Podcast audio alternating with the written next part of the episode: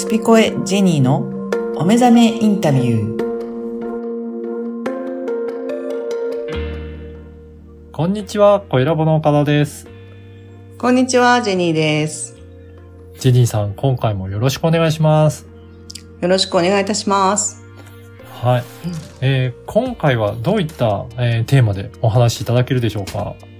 はい、今回は、えーここ3回、えーいろんな国際的な教養であったり、その、はい自分自身が誰で、えーどうやってそれを伝えていくかっていうことに、えーディベート力もついてくるよみたいな話になったと思うんですけども、はい。まあちょっとそこから離れてですね、日本の常識って今どうなってるのかなとうんいうところを岡田さんとお話ししていければと思います。はい、お願いします。ジェはいニーさ。んはどういうふうに、この日本の常識って、えーなってるなというふうに感じられますかね、そうですね。なんか常識ってすごく、あの、広そうで、広い、はい。あの、定義なんだけども、実際自分たちが思ってる常識ってめちゃくちゃ狭いなって思うんです。よ。はい。だから、だからこそ、そうですね。うんあのー、うん、そうだな。なんだろうな。こう、こういうコロナになって、もうガラッと生活が変わった時に、はい。そのガラッと生活が変わりつつも、うん。あのー、人間って、じゃあどうしたらこれがう、ん。この状況であっても環境的に、うん、生き、生きやすいというかね。はい。あの、この環境を活用したものが、あの、なんであるかっていうのを考えるのをやめやめないと思うんですよ。ああ、そうですね。はい。うん。これがやっぱり、まあ人間的な進化だと思うし、環境に合わせた、まあその環境を利用し、活用した次の生活スタイルっていう、うん。うん。そういうことじゃないですか。はい。せなんか環境がガラッと変わった瞬間にみんないなくなるわけじゃないんで、いや、そうですね。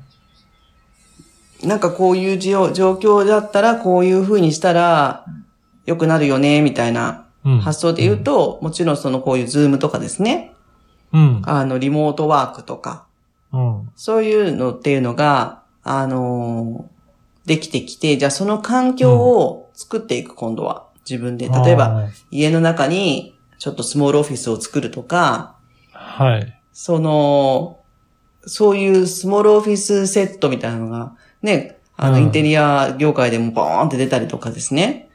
そうですね。あ、の、うん、リモートワークしたらこういう画面の背景を見せたくないから、うん、あの、画面背景の、あの、そういう、なんていうんですか、えー、お仕事って、お仕事っていうの？そうデザインとか、そういうのってはい新しく出てきてるわけですよ。必ず。確かに、ありますね。うんそういうふうに。ねはい。だから、こういう風になったら、あ、便利だねと。これいいね。というなるものが、タイミングをずらしていくと、そんなに必要ないじゃんっていうものは流行らないわけですよね。おっしゃる通りですね。うんうんでも今思えば、まあ、今から5年前の自分に今こうなってるよって言った時に、なんでそんなの必要なのって。いやで、理由聞いたら、そう、あ、うんそうだよね。じゃあそれ必要かもね、とうん。いう発想になってくる。確かにそういうふうに思うと、そこの時代時代で必要なものってやっぱりタイミングによっても違うので、その時の常識っていうと、本当にあある程度限られてるものっていうのはありそうですね。ですよね。うんだか、ら、今後この2、3年後何どうなってるかわかんないじゃないですか。そう、はい。今これが常識でも、2、3年経ったらそれはもう常識じゃなくなって違うものが該当している可能性って大きいわけで、はい。あのー今まあ、こういうちょっと切磋琢磨するような、えーうんうん時間であるからこそそういうありがたさっていうのが身に染みて感じるはい。ものが多いですけれども、あのー例えばまだそういう、こういうなんていうかな、生活にそんな支障がないうんようなせ、あの時代、まあコロナの前はそうだと思うんですけども、まあいろんな業界がいろんなことを仕掛けてって、うん。それが、あ、いいね、これはって思うものっていうのが環境に優しいとか、うん健康にいいとか、そういったものが主流だったと思うんですよ。それでも、はいこういう、あの、コロナにならなくても。はい。で、あの、面白い話聞いたのがですね、もう、えー何十年、10 50年ぐらい前なんですかね。例えばスターバックスはい。ていうもうあちこちにもうあって当たり前の、あの、カフェがですね、はい。日本に来るときが、もちろうんんそうありますよね。で、はいその時に、あの、それまではカフェというものは存在せず、喫茶店だったわけですよ。ああ、そうですね。はいはい。ね。で、カフェに変わっていく過程において、喫茶店っていうのは、喫煙の喫とうんお茶なんですよ。そうですね。だから、じそう、タバコを吸って、はいそう、タバコを吸ってコーヒー飲むとか、お茶するっていう。はい。それが主流だったわけですよ。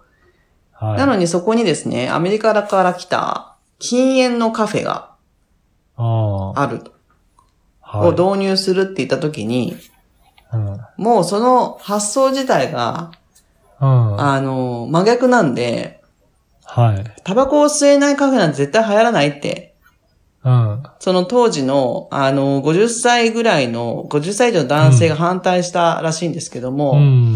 う。うんん今どうですかね、もう、喫煙するってこと自体がはい。悪でしょ？もいや、そう、本当に今、えここ喫煙あんまり吸えるところの方がね、ない。そうですよね。そういった時代になってますもんね。うん。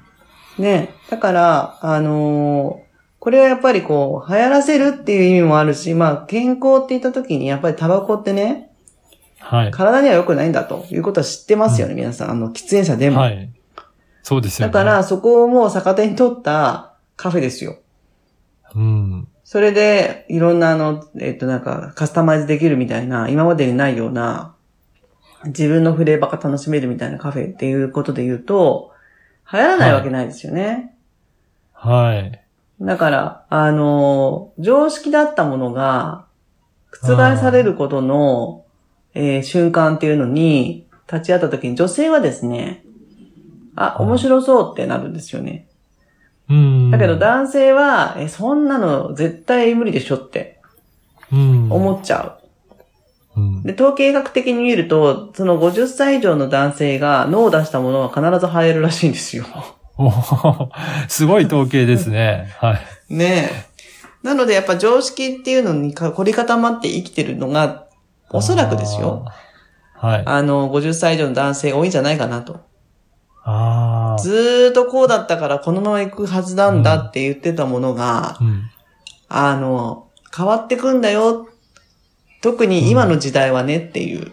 うん。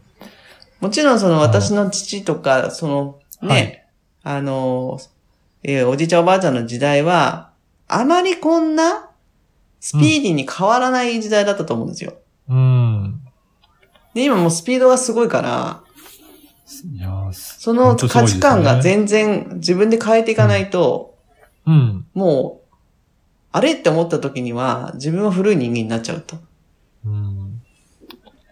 だからまあ常識って時代とともに変わるんだっていう、うん。そういうことを今一度こう意識すると、うん。あのーまず軽くなると思います。うん。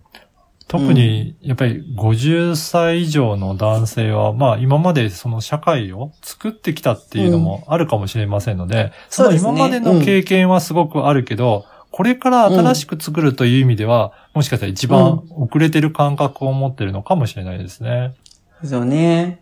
あとまあうん男性のその意識っていうのが、とにかうんくあの生きるか死ぬかの選択をしていくっていうなんか動物的本能っていうのがあるって聞いたことがあって、そうすると新しいものに対しては、まあ否定的ですよね。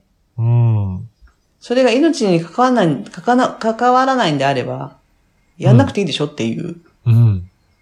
ことだと思うんですよ。はい。あの、わざわざそんなのやんなくたっていいじゃんというね、うん。発想になる。例えば女性、まあ奥さんが、もうそろそろ私こういうのやりたいんだわっていう、うん。あの、相談をしたときに、はい。どう思うって言ってしまうとですね、はい。あの、やめとけってなるんでしょう。ああの、そこに責任持てないから自分が。あ。はい。でもどう思うっていう風に相談しちゃったから、相談された自分が責任を持つってことになるから、はい。それ今やんなきゃいけないの？やんなくていいんだったらやめときなさいってなるわけですよ。うんうんこれはね、いい悪いじゃなくて男性がその弱いものを守るっていう本能らしいんですよ。なるほど。うん。だからもううちの旦那に話してもダメだとかっていうことが、実は、あの、なんていうかな、いろんな要素あると思いますけども、男性のその、の本能から言うと、いやいや、危ないことしてほしくないんだと。うん。そういうところから来るものがあると。いうところで言う、なんですよね。だから、うん男性がこう、うーんってなるのは仕方がないっていうところを、ここもね、逆手に取ると、男性が嫌なの、やめとけ、やんなくていいって言ったものをやってみたら、はい。いい結果出るかもね、みたいな。そういうことですね。なんか、そ逆手に取ると、これからなんか流行っていくものを、なんか逆に見えてくるかもしれないっていうのはありますね。そう、そういう発想も面白いかなっていう。はい。だからもうどんどん否定してください、みたいな。うん。賛成してくれないとできませんじゃなくて、もう否定されたらや、やったわ、やってみようっていう風になるような、社会も面白いかなって思うのと、はあの、やっぱりドバイにここにいるとね、い。はい。いろんな、あの、施設とか、どんどん生まれていて、昨日ちょうどですね、私がちょっと訪れた面白い場所がありまして、はい。えっ、と、それがですね、60メートルの、えー深さのですね、ダイビングスポットができました。おーすごいですね。そう。あの、その名もあの、ディープダイブドバイっていう施設なんですけれども、はい。私がドバイに今回入る前にですね、あの、ニュースでやってたんですよ。で、60メートルの浸水の、えーその施設の中の、えー普通にまあ60メートルのね、建物を建てて、そこに水バーって入れればいい話なんですけども、その中にいろんなこう空間、いろんなアミューズメント空間を入れていて、ダイビング。グするとなんかいろんな、あの、例えば家の、えーた、こうキッチンとかトイレとか、あとチェス、チェスやるとか、車までですね、はいああの、そんなものまで。置いたんです。すよ。そう。へーそこに、こう、ダイビングして行って、それを、それに乗ったり、チェスしたり、するっていう。いや、すごい施設です目的聞いたら、ね。そう。目的聞いたら、まあ、60、今まで最高で40メートルの浸水のこういう施設はあったらしいんですけども、はい。60メートルのその世界ダイビング、えー、コンテストをここでやりたいとか、そういう発想もあるらしく、えー、スタッフの中には、えー、世界の7人のうちの、えー、に入るチャンピオンの、あの、ダイビングチャンピオンの女性もいたりとかはい。してまし。て、そこがですね、なんと、一昨日オープンしたばかりのところに、はい。私たち日本人3人女性がですね、行ってまいりました。すごいですね。はい。でもすごい人気でなんか、あのーもうあと何何ヶ月か先予約でいっぱいって言ってましたけども、そんなに人気の施設で。。人気ですすね。なんか、なんでこんなの作ったのって感じなんですけども、結局、うだってドバイだからみたいな感じなんですよ。はい。そうするとなんかそういうダイビングスポットがあるよってまた来るし、あの、大人もすごく体験できるっていう子供だけじゃなくてですね、そういう施設もできましたし、今後、まあ、アラジンの魔法のランプみたいなマンションができるとか、うん。なんかね、あの、見てて、あ、このデザインをしてるのは多分20代だなって、世界中の。うん。もうね、えっ、と、CG とかああいうのもう使いこなせるようはいな若い子たちが、ゲームっていうものが今もう普通の生活の一部であり、ゲーム感覚での、あの、デザイン、建物のデザインとか、見てるとゲームの世界なんですよ。そうなんですね。だからうん。うんそれを、あの、結局王様がですね、あ、いいよやってっていう風にやっぱ許可してるってことになると、はい。すごくあの、チャンスのある若い子たちからすると、あこんなの実現でき、させてくれるんだっていう場所でもあるし、はい。世界にここに来るとですね、なんかね、もう常識、それこそ常識っていうか自分たちが思ってた以上のものが目の前にある非日常っていうものを、もう感じざるを得ないから、うん。ここはですね、あの、自分の持ってるまず常識が、えっ、と、壊れるっていうことですね。へえ、はい。あとはやっぱ五感がどんどんこう、研ぎ澄まされていくっていう感覚もあるので、うん。うん、どんだけその自分がいる場所が、あの、閉塞的で閉鎖的で、うん。なんだかなって思うかって、それにちょっと今の日本はそうだと思うんですけども、はい。うん。なんかやっぱりエネルギー感じるところに来て、見て、なんか匂いもですね、ここはあの香水っていうかその、え香りの文化もあるので、いろんな香りうがん。あちこちからしてるし、音も、あとは、えっ、と、まあ空気は暑いですけども、うん。今もう42度なんで。おー、相当暑いですね。うんそうですね。でも暑いのになんでこんなの作ってんのっていうね。はい。暑いのになんでこんな人いつもいっぱい集まってんのっていうエネルギー。このエネルギーどっから来るのかなっていうのも、あの、来ると、わかるわけですよ。うん。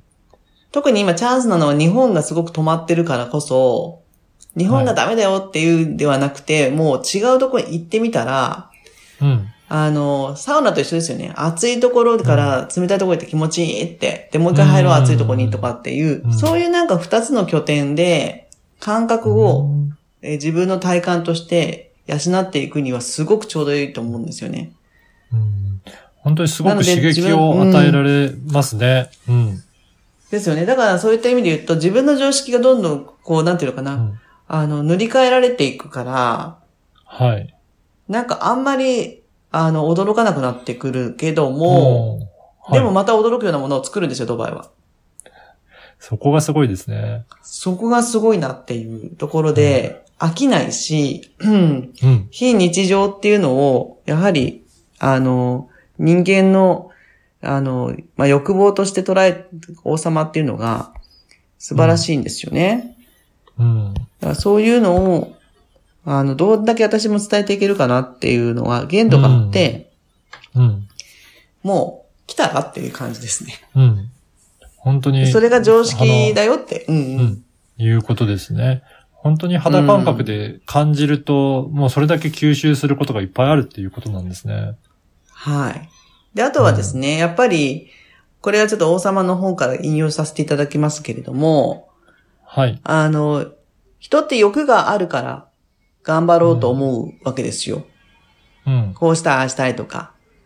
そういう人が、あの、頑張ろうと思う過程の中で、頑張ってきた過程の中で、楽しいことも、まあ苦しいことも知っていく。うん。けれども、やっぱり楽しいことを知ってるから、人を喜ばせることができると。うん。うん。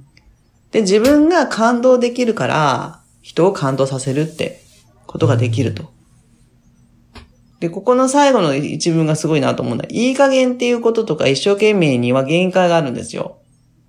はい。でも本気には限界がないよと。はあ。っていうようなね、あのことを本に書いてあって、なんか、あジーンって。ーいや、すごい言葉ですね、すねそれは。ねうん。で本気でやってくれてる人がいるからこそ、そこの恩恵に、あの、預け、預かれるっていうか、うんまあ日本もね、その、それこそ宮本武蔵とか、うん。あの、あの時代ってもう、日本を変えていくっていう観点から、あはい。の、危険を冒してまでイギリスに留学したりとか、あの時代でですよ。必ず日本は、あの、どんな国にも負けないんだっていう発想かはら、それを信じてやってきた人たちがいるからこそ私たち、その人たちの、あの、恩恵を得てるわけですよ。うん。だからやっぱり、何か先代の人たちに、まあ、感謝プラス自分たちもやれることを、彼らから学んでいくっていうことっていうのが私たちの務めだなって、最近思います。うん。うん。本当それが自分の中でうん、こう、うん、活動をえー起こしていることがもう自分の常識になっていけばいいなと。うん。うん。なので、受け身じゃなくて、能動的に自分の常識変えていこうっていううん。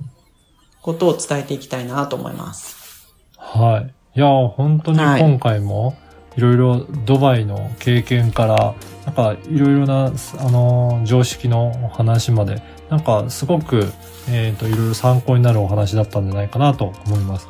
ぜひ、リスナーの皆さんも参考にしていただければなと思います。はい。ジェニーさん、今回もありがとうございました。ありがとうございました。